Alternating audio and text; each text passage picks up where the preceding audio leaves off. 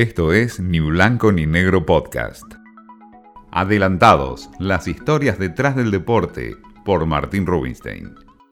Yo personalmente eh, tuve un pequeño homenaje eh, en el día, en, la, semana del hincha de River. Eh, me pareció que era una, linda manera de, homenajear a, la Bruna, un, histórico, un gran ídolo de toda la historia de River, que los hinchas, que en la semana del hincha de River necesitaban también, eh, yo necesitaba eh, también agradecerles todo el cariño y el afecto que, me dan permanentemente.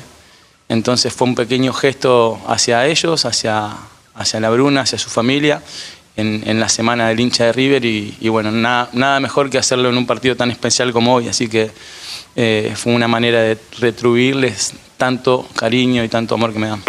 ¿Cuánto se habló de la corbata de Marcelo Gallardo después del triunfo en el Superclásico ante Boca?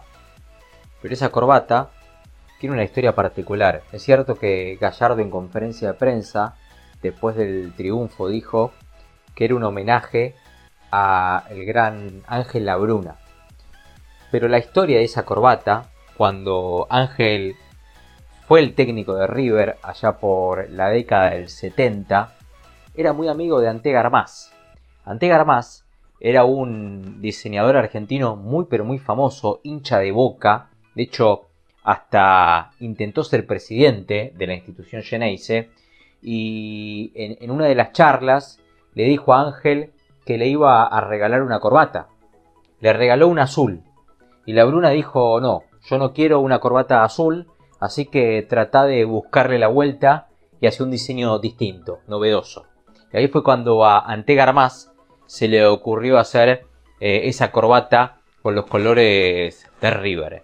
Tan cabulero, eh, Ángel Labruna la utilizó durante todos los campeonatos donde River después termina siendo campeón.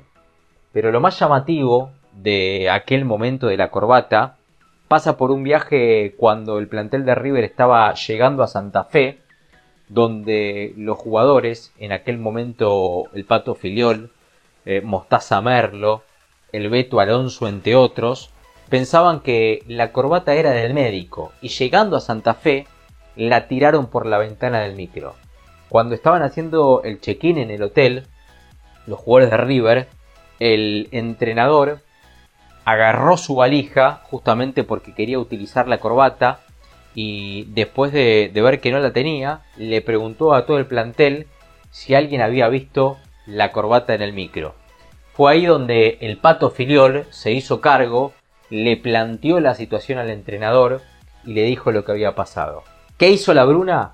Subió a todo el plantel de River al micro para ir a buscar la corbata, preguntándole en qué lugar de Santa Fe habían tirado la corbata. Por suerte, la corbata apareció y fue prácticamente la cábala donde después la Bruna consiguió tantos títulos en River. Hoy la corbata está en el Museo de River y en los últimos días Marcelo Gallardo la utilizó en el triunfo ante Boca.